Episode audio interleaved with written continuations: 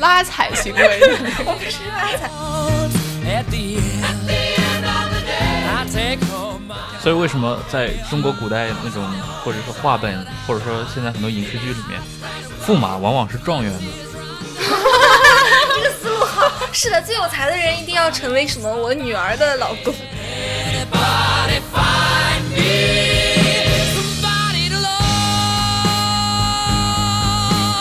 这件事发生之后，不是又掀起了一轮对那种就是对好客山东的嘲讽吗？山东跟这个事有关吗？张天翼是山山东东人，哦，山东人学最近很对对对对啊。对。你要想一个鲁地出身的一个男男子，对吧？一生他肯定还是要对吧？山东青岛人。山东人 那应该是齐国，这不算是鲁国。真是最尊重的就是博士和公务员。对对。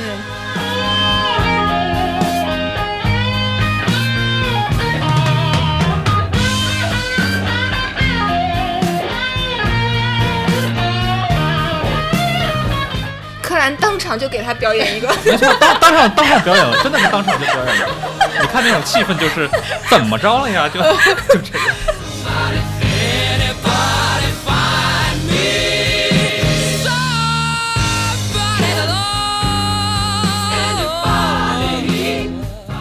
大家好，欢迎收听新一季的《剩余价值》，我是张之琪。今天请来了我的两位好朋友来做嘉宾，也是两位媒体人陈彦良和董子琪，请他们跟大家打个招呼吧。大家好，我是陈远良，我自己也主持了一档播客节目，名叫《忽左忽右》。之前知琪也上过我的节目，那么今天礼尚往来，我也来剩余价值客串一下。大家好，我是界面文化的记者董子琪。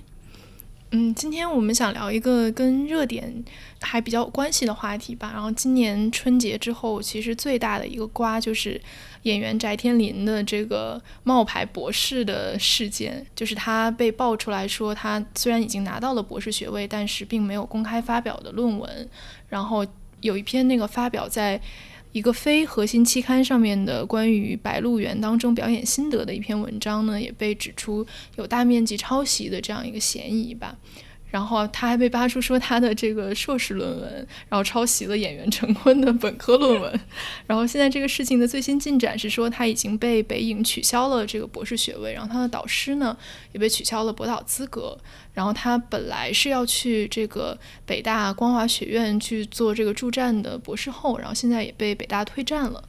哦，其实这个话题还挺有意思的，因为在过去一年，就在二零一八年这一年的过程中，其实有很多学术圈内部的一些丑闻啊，然后频繁的进入公共视野，然后成为一些大家这个茶余饭后的一些话题吧。然后包括有这个导师什么压迫研究生导致自杀的呀，然后也有呃这个导师性侵学生，这个在米兔运动当中被爆出来了很多起。然后还有一个南京大学的叫做四零四教授嘛，就是他很多的论文都被发现是抄袭或者是一稿多投的。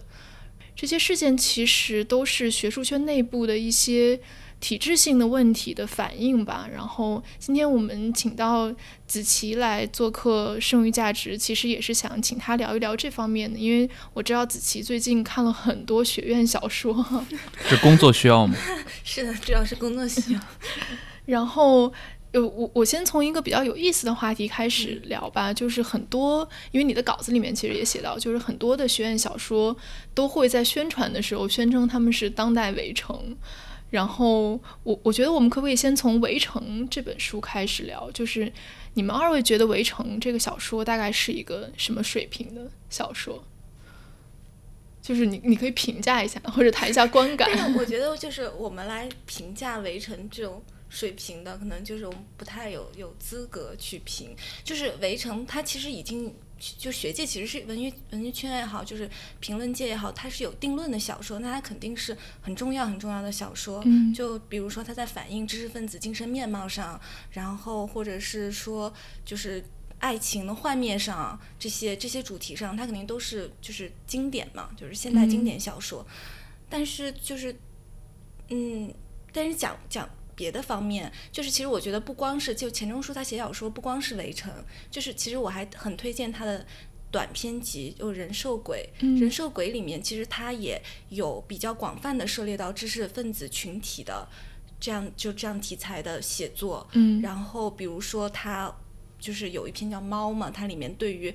嗯林徽因啊啊、还有他们就是这个整个交友圈的讽刺，嗯其实是有一点。现在看，如果你是知道他们是分别对应的是谁的话，你会觉得有点过火。就比如说嗯对于沈从文啊、周作人啊，对于嗯嗯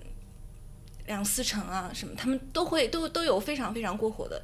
评论，你会觉得他好像有点有点刻薄，或者说嗯嗯，对，包括杨绛评论张爱玲，对嗯，对对，那个是我是后来我是后来才看到的，就是他嗯没有写成作品嘛，是就是他在信里面，后来被人嗯，他在信里面，对对，他是对比较怎么说的私下的，他说不好看，对他说他长得不好看，而且说他说因为张爱玲跟他的某个表妹是中学但同学，同学同学嗯。对，说他那个时候就是喜欢招摇什么的。没错，脸上有雀斑，但我觉得这个，嗯，当时、嗯当时网上也对他的这个评价，很多人都说你怎么能去攻击一个就是一个才女的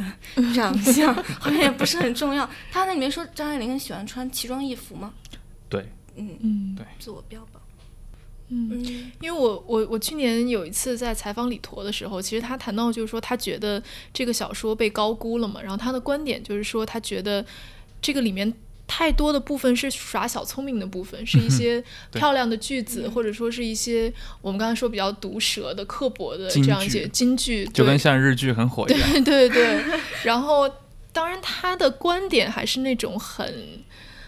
怎么讲？他喜欢鲁迅啊，喜欢俄罗斯的那些作家的那种，他的啊他的趣味当然一直是你说那样李陀李陀，嗯对对对，所以他就会觉得说，可能比如说跟鲁迅比，或者说，当然我忘了他另外一个提到的人是巴金还是茅盾，他就讲说他觉得写的最好的是他觉得写知识分子群体写的最好的是鲁迅的《伤逝》，然后。这个其实也很奇怪，因为大家好像不会把伤逝当做是写知识分子群这样的一个小说来看待。好像是知识青年，对不是知识分子，对嗯，然后他说第二好的，我忘了他说的是巴金还是矛盾了。然后反正他是觉得说，跟这些人写的知识分子相比，钱钟书写的不算好。哦我插一个问题啊，嗯钱钟书到底是就是他，大家说他过誉，他最开始是什么时候？是从夏志清的时候开始吗？还是说之前就已经有人？我觉得是夏志清的现代小说史，夏志清现代小说史推就是里面有几个作家是把它就重新热了，一个是张爱玲，包括张爱玲，还有沈从嗯文、钱沈从钟书，他们的地位就，是包括还有那个张天翼，对张天翼，但张天翼其实现在仍然不能，就是没有没有他们的，因为他是写童书的，对，但张天翼写的非常好，我很喜欢。嗯。我我觉得钱钟书，嗯，怎么说？他的优点是他总能抓住特别就是特别到位的点，就比如说他写。呃，在猫里面写就是暗示沈从文的那个人，他就能抓住沈从文身上的那些点，让你一看到这个人，你就你就会把他跟沈从文这个本人对应起来。他比如说他说话轻声细语，如果不拿什么就是放大器听，你都听不到啊；不拿不拿麦克风听，你都听不到。然后说他没有受过正统的科班，就是呃教育，然后他就心里面对于他人对自己的看法，总是怀有一些。敌意也好啊，抵抗也好啊，就是总是这种这种这种心理，我都不知道他怎么揣测的，但是他 听起来非常诛心。对他一写出来，就让人觉得好像就可以对应得上。他写周作人，写赵元任都是都是这样。嗯嗯，就是我我们刚才子琪刚才也提到说，就是其实《围城》里面一个重要的主题就是爱情嘛，就是爱情。后来其实很多人其实把它当做一个爱情小说来看的，我觉得，尤其是在影视改编的时候，这一部分其实陈陈道明那部书啊，对对对，这一部分其实也被放大了嘛，感觉。然后我其实有一个很好奇的问题，就是包括你之前写的《应无兄》啊，还有一些其他的这个学院小说，就是感觉里面情欲是一个非常重要的主题。就为什么好像写知识分子的，或者写学院生活的小说里面，呃，大量的笔墨用来写这些？是不是因为非情欲的部分都太无聊了？我学的是，可能因为生活就比较无聊。其实沈从文也写过知识分子小说，他有一有一个就是很有名的叫《八骏图》，就是是比较少的沈从文的讽刺小说，是他讽刺的对象是知识分子，就是讽讽刺的主要内容也是这些男教授为什么就是脑袋里总是女人，就是他的讽刺。然后还有一些道德家，他一辈子就是举的例子是那个男的要跟他的老婆在住在一起，但是不发生关系，然后就是他要保持绝对的精神恋爱。然后，但是他娶他老婆死了以后，他很快的又娶了一个交际花，就是把之前的那个原则全部都摒弃掉了。就是他就在说，为什么知识分子对于情欲有这种不敢承认又害怕，然后又完全被他操控掉的这个，就是非常扭曲的这样的一个状态。嗯嗯，他就有有在写这个，我也不知道为什么为什么很集中，就是可能 可能内心戏比较多吧。嗯，我觉得他其实很多是把，就尤其是一些，比如说他很很多这个学院小说，它 setting 其实是在哲学系嘛。你说的欲望的欲望的旗帜。对，其实那个我我觉得《樱木兄》可能也有一点，他不是什么儒学儒学院，是不是？嗯，对，但是他更多的感觉好像就是还是文学历史，就是它里面就是讽刺中文系的特别特别多的笔墨。就是说这些，比如说它是以一个哲学系为背景，它很很多程度上是把那种个人存在啊，知识分子的个人存在和这个性欲的部分很紧密的结合在一起，就好像把它当做一个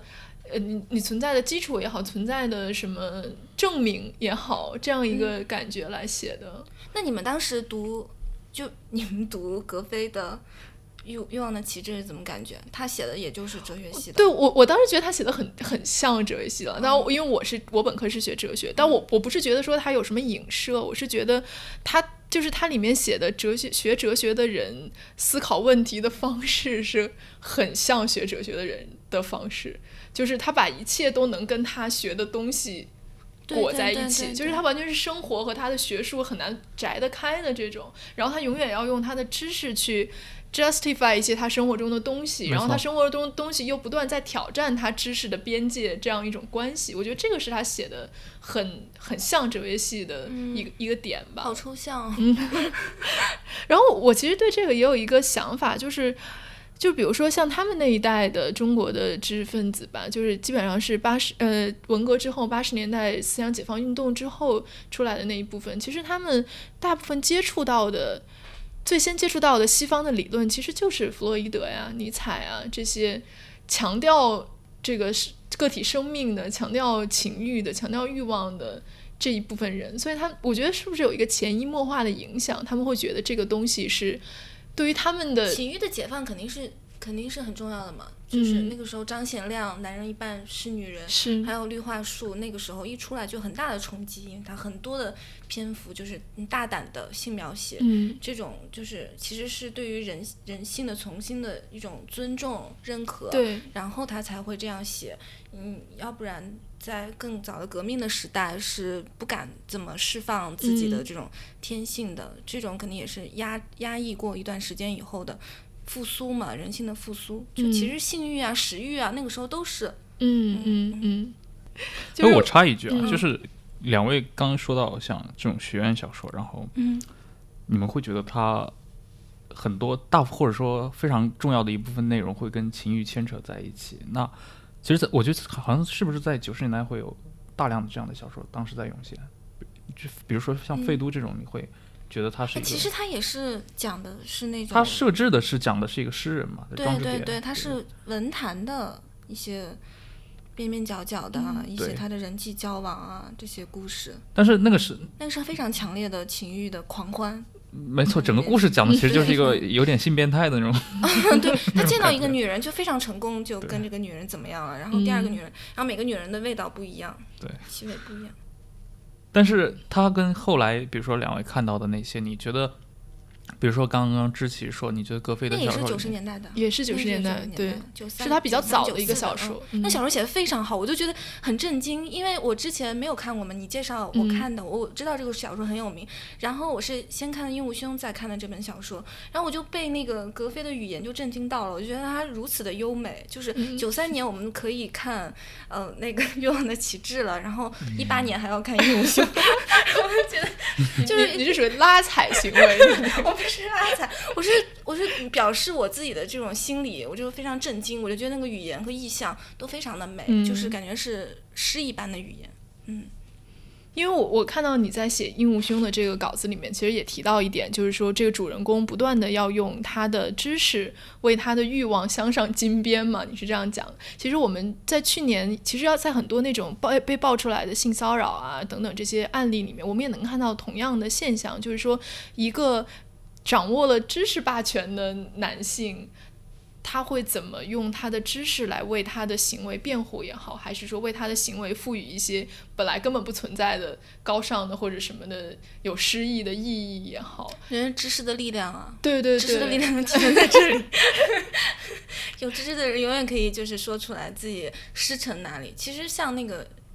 呃，去年林奕涵的那个房思琪的那个故事不也是一样？他，我觉得我说作者，作者本身的精神幻灭，就是他当时接受采访的时候，他他讲的一些他自己不能接受的，就是为什么这些写写出美、创作出美的这些人，他们同时可以做就是这样的事情，他不太能接受道德方面的嘛？他就说文学是不是一种巧言令色？对对对，他就他开始怀疑这个东西。其实人肯定是复杂的嘛，你不能去追求。道德性的完全统一，追求到底的话，如果你完全追求他的文字跟他的道德性统一，那是道统论嘛，这个就太过极端了。但是另一方面也是说明，就是就是知识就是有这样的力量，包括胡兰成啊这种，他他就是可以用他他所学啊，或者是他的这种风雅魅力，就是这种。文人的风雅魅力是很有迷惑性的，嗯，就是会让人 产生一种好像跟他接近了，就自己又怎么怎么样的这种这种联想。你们有遇到过吗？啊，我觉得，我觉得女大学生都会有这个阶段吧。我反正我自己是有的，我我很多同学也都会有，就比如某个教授，就我们中文系某个教授，他就嗯特别特别受欢迎，可能是因为我们觉得他符合我们心中的那种风雅的形象，就或者特别有那种风流，不遵从那种体制束缚，比如他不写论文，或者是他不参加会议，但他课上的很好，然后就跟我们的教就很喜欢跟我们谈心啊，就是写信。他当然他没有性骚扰这部部分，但是他就符合那种，然后大家会很崇拜他，就会会会把。自己心中的很多形象投射到他身上，我觉得还挺普遍的。你觉得跟长相有关系吗？好像好像没有哎，就是那个教授，就是比较比较比较清癯的，就是那种还是要瘦对吧？要瘦要瘦，就是可以不好看，但是不能油腻是吧？对对，而且胖就油腻了。对对，胖胖就油腻，胖在外形上就油腻了。对，但胖也有能吸引到的吧？高晓松吗？高晓松还不处于这种有体制性的这种权力的优势这种吧，他毕竟不在高高校内。嗯，那我我我觉得清华好像没有这样的老师，可能因为清华格非应该很受欢迎吧？格非可以，对对，格非也大家都蛮喜欢的。对啊，嗯，汪辉吧，汪辉啊是偶像，就是变成学术偶像所以你要说一些故事吗？就是有什么八卦告诉我们？但我觉得汪辉还是汪汪辉和格非其实长得都不错了。你要在他们那个年龄段的男性来里面来比的话，他们其实还算颜值过得去的。就是去年吧，汪辉他还被 对对，汪辉那个事情你不知道是吧？就是有一个 有一个女生，有一个女生，对我我就不说她是哪个学校的，但是不是清华的。然后她应该是在一些汪辉的公开讲座的活动上面。就是他每次有这种公开讲，他就会去听，然后他会去听的时候，他就会可能会提问啊，会想要跟他有进一步的交流，然后后来就发生发展成一种类似于追星行为一样的狂热的要去扑他或者是什么的这样的行为。然后这个女生有一天就在她的朋友圈里面发了一个很长的朋友圈，就说我跟汪辉要结婚了，我们要在哪天哪天在清华有一个请柬，她自己批的，她自己做的一个请柬，然后就说是不是精神有点问题？肯定是有有人说。是了，对，但是我觉得其实蛮行为艺术的。然后就说哪天哪天我们要大宅门里面白玉婷跟赵片结婚。对对对对。但是我我也知道有这种复旦也有这种追星的现象，而且他是到后来就是那个人是被保安处的人盯住了，就不让他进了。但是那个人就一直的辩解说，我跟这个老师的关系。就是我们俩是什么什么关，意思是我们是情人的关系，还给他看他的手机，他的手机里面就是所有的人的名字都换成了那个老师的名字，所有的人都是这个人的名字。他又说你们看他给我打了多少电话，他多多思念我。有没有男男学生和女老师之间的？比较少。去呃，是不是在 Me Too 的时候有过一个？对，但那个就很复杂，就是纽约大学的那那个叫罗内尔嘛，那个老师，对，因为很复杂。对他也是个拉拉，他的学生是一个 gay，他们之间到底发生了什么，真的没有人说得清楚好。像也没有一个对，没有一个嗯定论。对，像是因为好像很多高校都有谁谁谁被保研了，大家就说就是被保研，那他的意思就是他可能之前有了什么。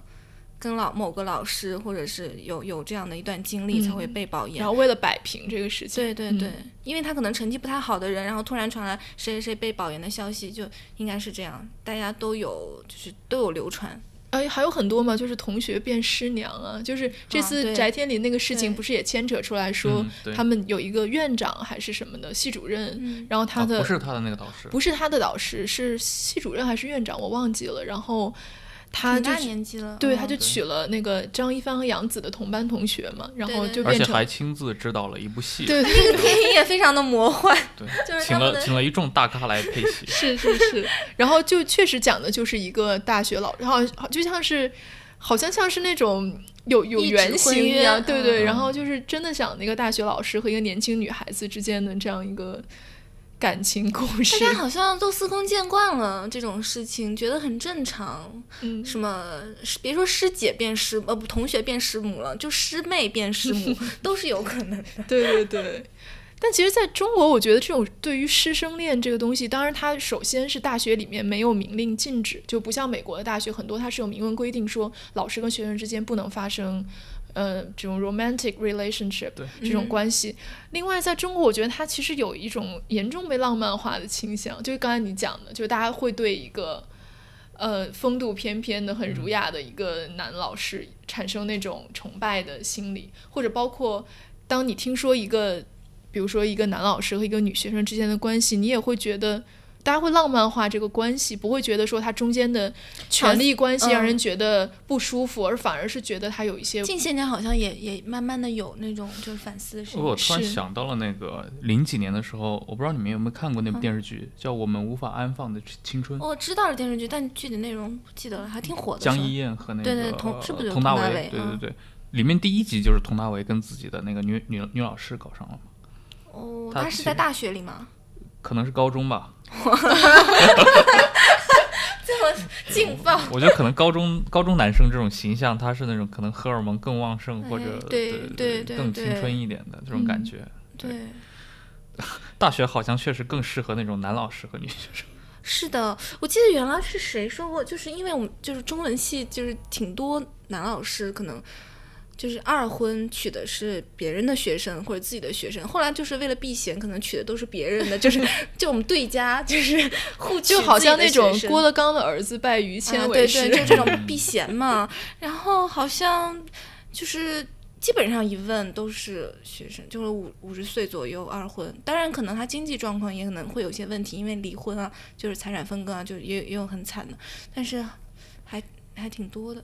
所以这也也有一部分是晚节不保型的，就是他钱也没留住，然后很多都是钱也没嗯留住，房也没留住，但是他的福利是他有源源不断的女学生进来，就是像那种资源更新一样，可以等待他收割，嗯就是这是很非常大一个福利。你们觉得这个是一个中国高校的普遍现象吗？还是说只在中文系会？哦我觉得中文系这个非常非常非常非常严重，我不知道别的系怎么样，就是中文系很严重，因为中文系很容易产生这种才子情节，对，而且嗯我觉得它是跟女生的比例也对对有一些关系吧。大文系可能也嗯有很多吧。对，就是像文科院系，可能本身它女生就很多，再加上老师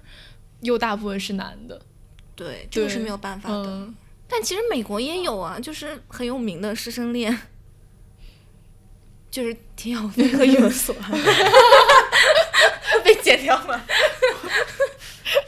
也是中文系，其实对，也也是中文系、东亚系啊，哎，现在的就是话他，们应该不是在是，谁知道呢？现在像美国的大学里面会对不不是严明明文禁止的，所以明令禁止，所以他们后来也不断的就说我们不，我们是我是毕业以后，然后我们才联系上的。嗯之前嗯看到过这样的解释。嗯嗯，但我觉得就是，比如说每次当人们出来说师生恋是有问题的时候，大家就会举那种很有名的师生恋的例子出来反复，比如说鲁迅和许广平又怎么样是的比如说海德格尔又怎么样就包括就是这种沈从文和张啊对对对？对他那个追求的时候也是很而且有基本争议的。基本就是性骚扰了吧？但是因为沈从文这么有才，好像大家就觉得这是个很浪漫的事情。好像也不能责怪他怎么样，不知道哎。当时看到的时候是觉得有问题，但是沈从文本身是一个，就是他在情欲方面是屡屡受挫的一个人，嗯就是他能采取这么极端的，或者有点极端，就是有点硬硬上的这种感觉，好像也不太能。我不知道，我有点原谅他。你看看，就是因为你有你们就是因，为他有才，你就原谅他。对对，所以就是有这种土壤，这种土壤就是你们造就的。也不是要是特，不知道，也有很多人批评他吧。要不是因为这个，他这个事这么有名，很多人都都不断的说这个事情。对，就是一方面其实也是一个所谓的污点嘛，对，有一点。对，嗯、但另外一方面也是一个他可以被浪漫化的可能。是的，是的，嗯是的。嗯徐广平他后来不也是一直先生嘛，就是叫鲁迅是嗯。叫先生，然后还是有一点这种师生之间的嗯。情谊也好，身份也好，还是在的。嗯。嗯，就是包括包括子琪，其实刚才也提到，就是说学院内部有很多所谓的姻亲嘛，就是不光是说，比如说呃，可能男老师娶了女学生，男老师娶了别人的女学生，还有比如说男老师的儿子，呃，不是男老师的女儿嫁给了男学生，类似于这种。应该在我我看到你提到那个学院小说里面也有、也有提到英，雄里面、嗯他那个身份设定是这样的，嗯然后他呃就是这个主角应物兄呢，他娶了他导师的女儿，嗯然后他。然后他导师跟他的关系就比较亲近，就有嗯也有事情啊什么的，或者是什么调动啊人员调动，就会找他来商量，嗯这也是挺正常的事。然后这个小说对他的一个就是嗯 justify 是说，孔子创立下的这个传统，是因为孔子就把自己的女儿嫁给了学生嘛，然后他们又是儒学院，他们就继承了这个传统，然后也是导师把自己的女儿嫁给自己的学生，就、呃、好像是维系一种就是你跟我亲近，我我看好你，就是这种这种鼓励啊，对，它其实就是把一种，其实儒家本身就确实有这个倾向，就是它有一种血缘的那种对对，亲上嗯加亲，就是他他嗯它一定要把宗族的东西和这个东西要结合在一起，好像是产生一个更牢固的共同体，这样。所以为什么在中国古代那种或者说话本，或者说现在很多影视剧里面，驸马往往是状元的？是的，最有才的人一定要成为什么我女儿的老公，对对对对，对，是这样，中了状元，同同时就会当上就必驸马。须被分配一个公主。对，嗯，他他其实就像你说的，他是就是宗法嘛，他其实是把自己就是这种宗族关系带进了学院里面，就是一种好像是西方式的这种学院，他的导师跟学生的关系是不是其实不是老师跟弟子的关系，不是孔子跟他的学生的关系，但是他们就变成了一种就是就是我的门下，就是、嗯就是变成那种科举里面的那种门生的那种对，关而且系。是一种非常父权制的，非常非常父权非常父权嗯制的他们对于师母，就是应物兄的这个师母，其实是一个他的设定是他他自己的呃大师，就原配去世了，然后他现在这个师母是一个保姆变的，然后他们就很瞧不上这个师母，就是有很多这种。笔法就是说，我的这样一个德高望重的老师，怎么娶了这样的一个女的？就是好像嗯不是不太认识什么字，就是他有这样的一个一个一个安排。嗯嗯。但其实就是，比如说学院里面这种师承关系也好，包括你讲的这个姻亲也好，其实它也是一个所谓的腐败的一个原因吧。就是说，当一个掌握了一定的权势、一定的话语权、一定资源的这样一个老师，他可以通过，呃。如何分配他的资源？比如说给我的学生也好，给我的女婿也好，然后他维系一个他的权利，然后，然后这个这个这种生态会一代一代的这样繁衍下去。对对对，嗯、现在学院学校，因为我们都不在高校里，现在嗯好像是听说是就是不留本校的嘛，就是很多学校是我不留本校的呃博士生，就是博士生，嗯呃，你想在本校留下来，你必须要到外国你去念一个博士后啊，或者是怎么样，嗯反正你你就不能是一直都是本校的，要不然就让学术近亲繁殖嘛，这种嗯也也是要进，就是慢慢的也有点。但其实他不不留本校，其实也不能妨碍这个。比如说，他是一个学派，或者我们是一派的，或者我们是就很难讲对这个就嗯很难讲。我这个师承我是持这个观点的，另外一派是持另外一个观点，然后我们这个师门壮大了，另外一派可能就被就是被排挤嗯或者怎么样，他对对对永远都有这种可能性。它其实同一个系里面，他都会有不同的导师带出来，他有就是门就是斗争啊，嗯就是派系斗门派系争斗争，嗯。然后斗争上去，比如做系主任的人，可能就对另一个派系的人就不好，然后嗯。他职称就评不上啊，嗯就是有些这些现实的问题。嗯，对我我觉得翟天临这个事情，其实他他提出的是另外一面，就不是说学院内部的这些腐败、这些资源交换，他提提供的是说学校、大学作为一个机构，它能怎么跟社会上的其他的资源进行交换？就比如说他来北大读这样一个。呃，博士后吧，那北大比如说光华学院招收这些明星或者是商人、有钱的富商来读，包括一些官员来读，他能得到什么好处呢？他得到的是他以学术资源交换来的其他社会资源这样一个好处。这就不用说跟一个或者说近几年特别火的一个明星了，学术甚至都早就已经跟最高权力在交换资源了。嗯，这个我看有人在在想要扒这个瓜，然后就很快被四零四了。就是我早上点开，嗯然后过了大概一个小时吧，可能就没了。对嗯嗯，大家都有这个意识吧。现在舆论监督的这种意识越来越强。哎，其实其实他那个同一批进站的，我不知道你们有没有看那个豆瓣俄组，它有个八，它有个八，它八所以你是非常详细。俄组的深度用户吗？没有，我都没有能申请进去。每外围天在俄组里面潜水对对，的深外围度用户。然后他他那个扒的非常详细，他就是把那个同一批进光华的那个博士后进站的那些人的论文有没有 C 刊，就全部扒了一遍，然后就发现其实翟天临根本就不是唯一的一个。是有很多的，就是也是北电毕业的，他们就是也是没有，不仅没有 C 刊，然后论文也是存疑的，就是跟他的嗯情况是一样的。但那个人可能不会被扒到底朝天，就是因为他不是没有翟天临这么有名嘛，嗯嗯，对，他嗯就不会引起这样的一个效应。是对，这件事发生之后，不是又掀起了一轮对那种就是对好客山东的嘲讽吗？山东跟这个事有关吗？翟天临是山东人哦，这山东人鲁学最近很对对对风行对啊。对。你要想一个鲁地出身的一个男男子，对吧？一生他肯定还是要山东人啊，对啊，山东青岛人。对啊，山东人 那应该是齐国，这不算是鲁国。真是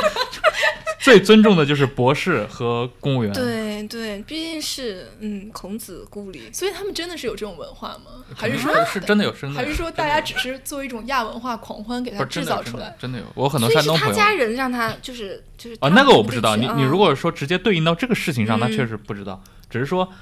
就是大家开这个玩笑，也确实有开这个玩笑的道理嘛。哦，浩克山东最近真的很火，山东媳妇什么最好命，而且没错没错，而且大家还可以就是顺势的去扒出一些其他，比如各地方，比如中央电视台就普遍被认为是含卤量很高的地方，中央电视台含卤量高，以及哦、山东籍的人多吗？不是哦，不是中央电视台那个嗯。人民日报，人民日人民日报前段时间不是发了一篇文章嘛，就是说大家。最近网上有一些歪风邪气在攻击山东人的这种什哦，么对对对对，我孝道文化，记得那篇，啊，什么什么下跪，这个下跪是 传统美那是人民日报正儿八经的人写的吗？我不知道，但是用的哦。是人民日报的那个账号里面发客户端发出来的嘛，这说明它含卤量 非非常高。要检测一下。对这种我觉得这种人设更多真的就是一种呃虚拟资产，它更像就是像公司，资本，嗯对它像一个公司的商誉一样，嗯。它会作用到你的你的现实利益上来的。为什么冀东那么就是前几年会那么京东晋东，呃晋东晋东嗯他会处心积虑的打造自己的 处心积虑。又是一个山东人，真的是真的呀，真的呀。哦，那我觉得是应该好好研究一下鲁学。就鲁学是二十一世纪的显学，嗯，好读书没有错啦，就是好显摆读书也没有错，可是好像就是这么急功近利就有点问题，对不对？我觉得可能是还是社交网络放大了很多这样的情绪吧。就比如说有几年，当时《爸爸去哪儿》火的时候，黄磊的人设突嗯突然很火。当时我现在都有点忘了他他他的人设是什么，到底是什么？他人设，嗯，好像明星就是不同的综艺，它有不同的脚本，所以他的人设可能会有一些差池。没错，反正我当时当时我的那个，当时我前女友非常喜欢黄磊，嗯甚至她在看《爸爸去哪儿》的时候，她会就是比如说第一集。讲几个家庭出发的时候会做那种对比嘛？他会说陆毅家装修的像白宫一样聪明，聪明，好像是聪明人设。对对对，就陆毅就像一个暴发户一样，家里装修的跟白宫似的。然后是黄磊的家就很温馨，然后到处书架，然后他觉得这这就是一个非就是非常中产，非常那种、嗯嗯，对，然后又是一个好读书，又是一个好演员、好父亲的这么一个形象啊。这种人设，师生恋。对啊，他也是他也是恋是师生恋对你看他就很 又回来了，回来了，对，而且我我还有一个很有意思的观察，就是我觉得大家对于世家这个东西有一个 fantasy，就是书香世家。比如说黄磊，他就觉得说你，比如父母都是搞戏剧的，然后你也是搞戏剧，松，对，嗯好像呃高晓松是最明显的，嗯。就是他其实我蔡康永，对，我觉得对蔡康永，就比如他在高晓松在可能真的学术界的人看来，并不能算是一个多么有学术上面的修养的人，但是因为他的家庭给他了这样一种光环也好，加成也好，大家就觉得说哦，好像他特别有文化或者是怎么样的，嗯，好像是哦，就是有对于那种旧的那种文化的那种迷恋，对，就是好像是能够通像一个遗产一样，好像能继承的，但是像这种出身背景，在我看来啊，确实能够赋予他一些，可以让他敢说。嗯。呃这个是啊是啊，我小时候什么，我爸妈都是见到都是什么人，就是有一次那个，当时我记得应该是圆桌派吧，找过那个柯蓝嗯，来上过一期节目，然后因为窦文涛就说他就是一个小地方来的人嘛，那个河北一个很小的小县城里面出生的。但是像柯蓝，他是那种就是红红几代吧，红几代，然后他的爷爷是那种开国的上将，嗯，然后柯他就说，他就从小特别就发现像柯蓝这一类人，就是那种有时候就能有那种撒开了，然后全世界就得哄着我，不管不顾的这种姿态出来，就是那种你用现在的话说，就是会觉得这个人可能有某一刻会变得非常真性情，然后哦，宝玉嘛，对对啊，，嗯然后窦文涛就是说我像我呀，像蒋方舟呀，就是那种在哪都首先就要察言观色，然后怎么都就是讨好型人格，没错没错，而且他认为这种 不算吗？蒋方舟他妈不是作家吗？这 不能算吧，呃，我不知道，毕竟他后来混的是就是北京的那种，嗯对吧？金圈儿，对对，我我当时那期我印象很很深刻，然后说的柯蓝都有点不高兴了，柯南当场就给他表演一个，没错，当当场当场表演了，真的是当场就表演了。你看那种气氛，就是怎么着了呀？就 就这样。就他觉得他被冒犯了，他他觉得这个东西对他来说不是一个好的评价，但其实窦文涛的态度是羡慕他的，没错，是那种他一他嗯永远没有办法改变的出身，但另外一个人生下来就有。对，我嗯们社会主义国家现在还是有这种，那当然了，不是你要知道，我们国家曾经是一个就是公然宣扬血统论的国家，我知道我知道这是辩证法嘛，一方面是 平等，另一方面又是什么儿子英雄什么老子英雄儿好汉，是不是？对啊，是不是那个时候老子反动儿混蛋，对对对对就是你都你曾经是你你你辩证法，你都不能考大学了，你要知道啊，就这种嗯对所以我就说，其实像高晓松这种家庭出身，只是对应到文化界里面，嗯我认为在可能各个行业都会有这样的。好像不得不就是对他可能就会刮目相看，而且我觉得，就像你你你们刚才说到，就是因为这个传统，不管是学术的传统也好，还是财富的嗯继、这种代代的相传也好，曾经中间被一个时期打断过，所以你现在能够看到还能追溯回去的人是非常少的。对你你买凤梨酥，你都想买百年传承，是能追溯回去太少了，所以你就会觉得它好像特别珍贵，它特别少见。对，它是最后一个士大夫，对。就是这种感觉。最后的名媛，对，就这个东西层出不穷，就变成书封都要呃那个腰封都要写上，它是一个什么民国最后的士大夫，最后一个、最后一个汪什么手艺人，是是那为什么汪曾祺会变成一个最后的士大夫？这个也这个也是很很百思不得其解。我也是，就 就关于他最后这条线是画在哪儿的，很很很对啊，其实就是因为我们复杂的这种历史，对就是近现代史是。就是我前阵在看那个梁左的一个文集，然后他那个序是他女儿写的，就是梁左的女儿，梁左不是很早就去世了吗？然后他女儿十五岁的时候就出国了，他他那个他那个序写的就是说我小的时候，我的父母就是我父母的朋友，他们怎么跟我说的？我当时看到了好多名人啊，就是什么什么叔叔，什么什么叔叔，我第一感觉是哇，好羡慕啊！对啊，如果你有他这个条件，你不愁发不出文章，是不是？那当然你不愁，就是你很多都不愁。对，所以为什么改革开放以后，第一批出现的那些，无论是艺术家也好，无论还是文学家也好，就是第一批出现的那些人，包括演艺界的，都是从有一些背景的。大院子弟嘛。嗯在北京就是大院子弟，在上海就是其实你王安忆的母亲，对，也是，而且我觉得像我们父母这一代很明显，我觉得我自己有一个观察，就是我妈特别喜欢转发那种叉叉三姐妹。就是、嗯。就是感觉那种、啊。对发给我，然后就觉得说哦，如果说这样一个家庭里面养出了这样的女儿，就觉得特别羡慕，特别好。什么张家三姐妹，对，什么宋家三姐妹、嗯。几家三姐妹，然后都是才女，然后又都嫁给了谁谁谁，就是好像是那种嗯门门当户对，每每个都配好了的那种，嗯。他们觉得这个是完美的那种。对。对，就是其实也是一种，是不是这种阶层跌落的恐慌啊？对对对有一点观念就他好像需要重塑一个这样的等级，让他觉得他有一个位置可以安放他和他的下一代。这不就是那《世说新语》里面的那种王谢嘛，对吧？嗯谢安、谢玄、王献之、啊王王羲之、王导，就是那你想那个时候是没有科举的时候，有了科举就是这种东晋啊什么那种门门阀啊，就是嗯慢慢的就是大家说草根也能出来嘛，虽然很难，就是科举还是很伟大的发明。现在也是有也也算是有科举这样的通道吧，嗯公务员考试啊什么的，且是不容置疑的，就是寒门博士那个事情。对对，对，就是他触犯的底线。其实我觉得一般的，即便是最就是最有经验的媒体人，他也很难想到这个会触动一个这么大的问题。就是嗯说，后后来不就有人分析说，他是因为他触到了高考。这样一个唯一能够让你阶级跃升或阶级流动的这样一个底线，他跟你说你是寒门出身，你高考也没用，你是状元也没用，这个是好像是一个特别值得警惕的一条红线。但其实可能之前很多人都没有意识到这个是一条值得警惕的红线，你是说之前人们没有意识到高考这么重要吗？不是就没有意识到说这个东西不能碰，就你不能哦写说，在舆论的角度在舆，论角度上，你不能写说一个寒门的博士是没出路的，嗯，然后这个东西是碰底线，而且从事实上来说，你真的认为我觉得那他那个很挺假。后来你有没有看到文杰写的那篇，就是复旦毕业以后回家做公务员的？嗯我就觉得那个就很真，就是是就是博士，呃，不是不是说博士，就是嗯，北大或者是就是复旦啊这样学校，就是说好学校毕业的，他可能我觉得他不至于就是像去混去做那个。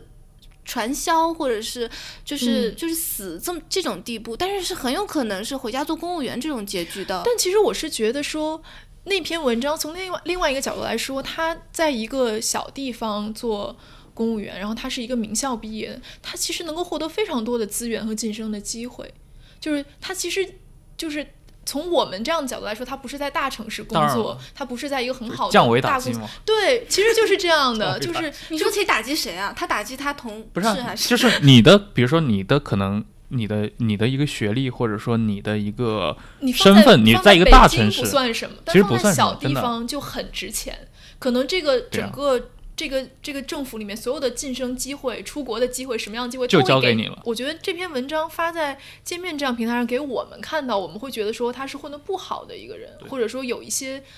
有一些我们的失败读者会可能会对我们读者会这样嗯认为，但事实上我觉得他未必是。就他，比如说你再过二十年，那当然了如果再比的话，对他，他要求把这个文章改分析到得更积极向上一点嘛。你分析到 个体的时候，其实你很难按那种概率来说的。我觉得可嗯能大部分人看一个问题，还是想的是一个更，就是很更更笼统的一个考虑，就是可能会他会觉得，嗯，那比如说就是留在北上广发展，就是会比留在好地小地方要好很多啊但问题是是，你具体到某个人的话，他在小地方当了市长，那当然比你在上海打工 要好吧？对，是啊，是啊。但这嗯两年也越来越多的，就是有点读书无用论又回潮了，好像是。但我觉得出身其实还是有挺大的隐性的限制。就比如说我之前在清华读书的时候，然后我同学就是清华法学院的，他就讲说法学院的前几名肯定是那种读书非常好的小地方来的那种状元啊什么的，这样就是很刻苦的。对但是可能比如说他基础。比较所谓基础，就是说他可能英文没有发音没有其他的同学嗯那么标准，或者说他看起来气质什么的有点 有点不一样。这什么鬼？小地方的气质，猥琐吗？不是，就是我是说，当他他就说，当他比如说在一个外所的面试的时候，嗯，没那么自信，他一下就会被刷下去，因为他们不需要他这样的人，他需要的是长得漂亮的、看起来洋气的、大城市出身的、英文口音很好的，上来就说我嗨，我叫我能当叫什么门就是那种 Jessica 其实那种，其实其实这就是要求一种范儿。对，就是对，嗯所以我说气质嘛，就是就是这个东西是很你难很难名状的，但是所有人都能感觉得到，对吧？所以就是说。所以这些人，他其实虽然是成绩最好的，可能是专业上面最厉害的，但他不是能找到赚的最多钱工作的。这就是人家花了这么大功夫念书，然后你最后跟他说，我们衡量标准不是这个，对就是但是这现实就是这个现实。这很多年前有一部就是有一篇文章非常火，就可能很多年前叫叫我用了十八年才啊，和你坐一起喝喝咖啡。嘛，这是这可能是零几年的时候，当时很早很早，嗯激起了非常大的讨论。对，对，但是我一直觉得有一个，我有一个观点，就是至少是我们这一代人，其实还是在一个，你无论是在大城市还是在小城市，其实你的相对差距没有那么大。真正的嗯。就是这种，你可能从从小的受教育环境开始拉开巨大差距，可能就是现在，或者说从前几年开始，嗯因为你说因为。嗯我觉得这个你很多地方就能看得出来啊，从小孩的教育投入、嗯投入上，嗯，对，我们在比如说我们在九九十年代初不接受教育，要说是城乡了，一座城市里面差距都是巨大的。对对，现在这种这还蛮可怕的，包括从教育投入上，包括从教育质量上的那种拉开的差距，已经是就不是我们小时候能够相提并论的。嗯对于我们小时候成长的那个环境，好像就还没有这么就是它的制度就是这样，比如说我们小时候小升初也好，初中升高中也好，我们真的都是考试考进去的嗯我们如果是能上市重点的小孩儿，我们就是能考上市重点。是的，就是可能有一些人是走后门，但他永远是极少数，对吧？而且关于比如说，我觉得差距最大的一块还是你刚刚说的，就是气质这块。其实以前的 以前的人啊，比如说比如说这个，很绝望。你说我气质不好，我怎么办？因为现在的小孩子，比如说你如果出生在一个比较稍微好一点的，比如中产的家庭里面，然后父母都是有这种比较高的收入，他会不计代价的，你从小开始就可以让你到世界各地去旅游，参加各种各样的游学项目。对，让你嗯见过世面。对，但是你比如说在九十年代初的时候，你即使在北京、在上海，以及你跟一个可能四五线城市，或者跟一个县城里面的，它可能差距就没不会有那么大没不。会有这么大，因为嗯刚开始，对，你们接触的信息材料其实同样其实都是很很匮乏的啊。对啊，那其实也不是丰富的错啊，这个就是不患寡而患患不均均嘛，对患不均，啊，嗯，患不均。对，但其实我我觉得还有一个问题就是说，呃，如果你是一个城市里面的中产小孩，你从小就被送去各种，呃，出国游学也好，还是等等这些项目，从小接受的是最精英、最精英的教育，你最后又会把这个人教育成一个什么样的人？就比如说前两年有一个话题嘛，就是我我一直在关注，就是说叫三万女权课嘛，就是说。北大做了一个像 summer school 一样的东西，然后请了一些在美国一些有名的高校，哈佛啊这些学校里面的讲师，年轻的老师吧，不是那种很大咖的那种，然后来北京做一个 summer school，然后是讲女权方面的，然后他就是其实他是跟中国的一个中介合作的，然后招的是高中生。高中毕业的小孩儿，然后就相当于说，你可以花三万块在北京上这个课，你不用去美国上了。你去美国上可能要花更多的钱，然后可能还不一定有这个机会把这个人请到中国来给你上。然后实际上他的目的是什么呢？就是说你交了三万块钱，你可以接触到这些人，你可能可以要来一封推荐信。等你申请出国的时候，这个就是你有而别人没有的东西。但你为什么有？是因为你花了这三万块钱，啊只有一周的时间，你花了三万块钱它其实有很多隐性的那些，嗯，对，而关键是很矛盾的地方是，这个课他讲的是怎么样平等，就他讲的是对吗？就是 privilege 他他是的人，在他那个就是 privilege 的那个里面相对的平等，对，奴隶是不配跟我们谈平等，对，他是他他的本质是教这些小孩说，哦，你应该看到有一些活得不如你的人，对吧？他们怎么样？对其实他学习到的关于平等的理论，也是他这个 privilege 上面的一个点缀而已。对对对他并不能让他意识到说他自己是怎么样的，然后空中楼阁。对是空中楼阁来的，是的，慢慢的话，学术可能也会变成这个东西，嗯就是你只要你有这个特权，你才能接触到这个学术。但是这个学术本身，你其实它知道就是并不能让你反思自身的问题。是是，就是嗯前、前一阵子还有有些教授，就是名教授，他们发言说，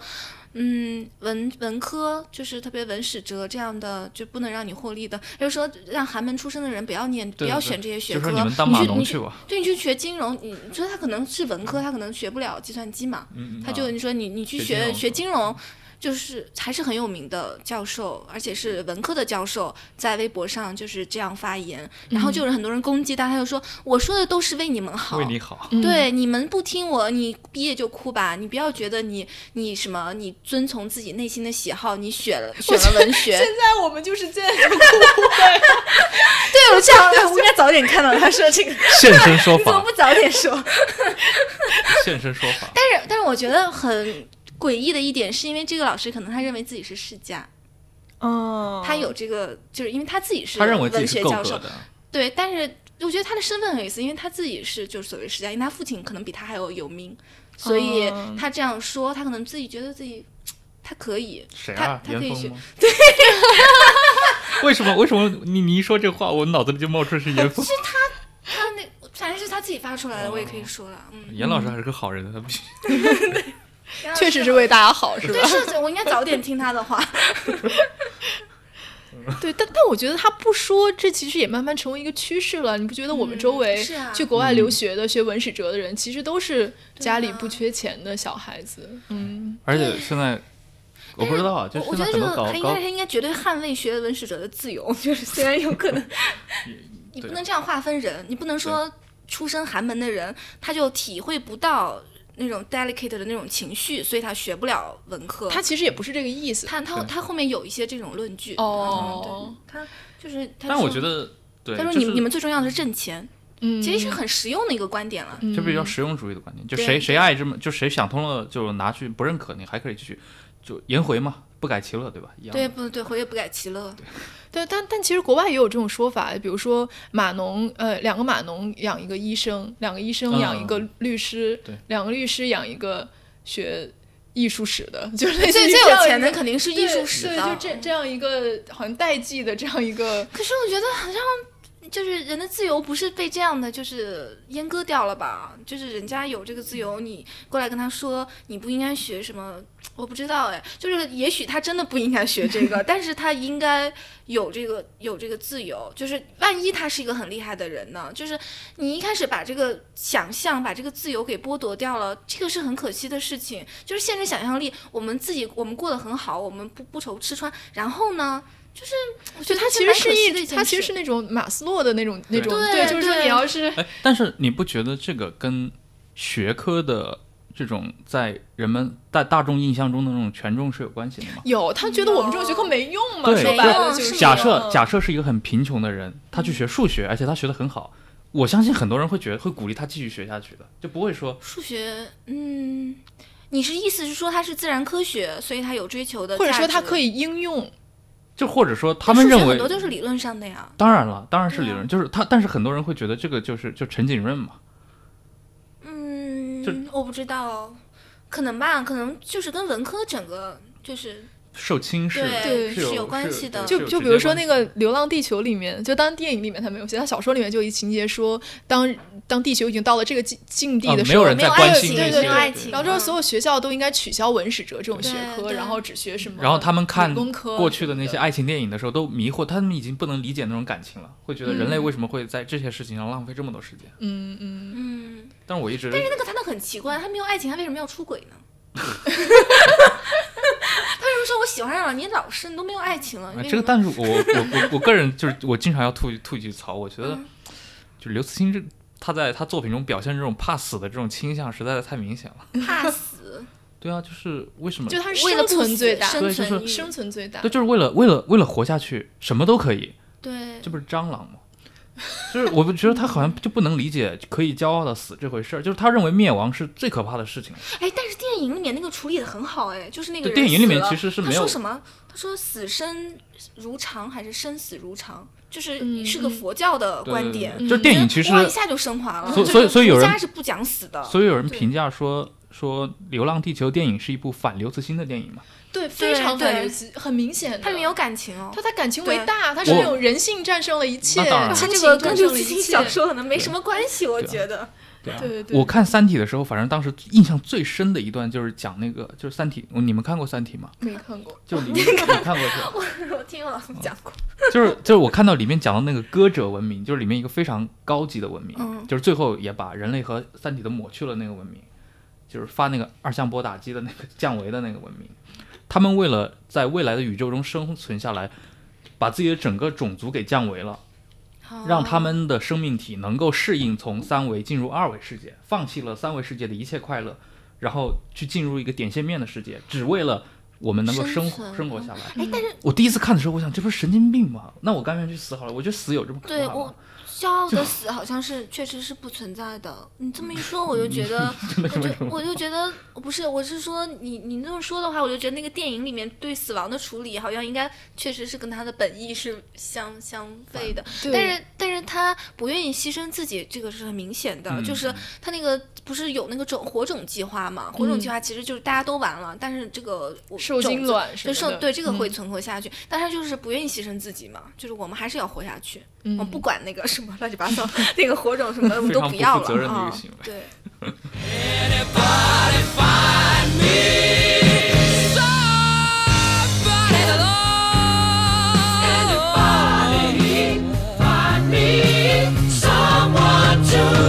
感谢大家收听，你可以在 Podcast 喜马拉雅收听我们的节目，也可以通过微博找到我们。我们的微博是 at 剩余价值 surplus value。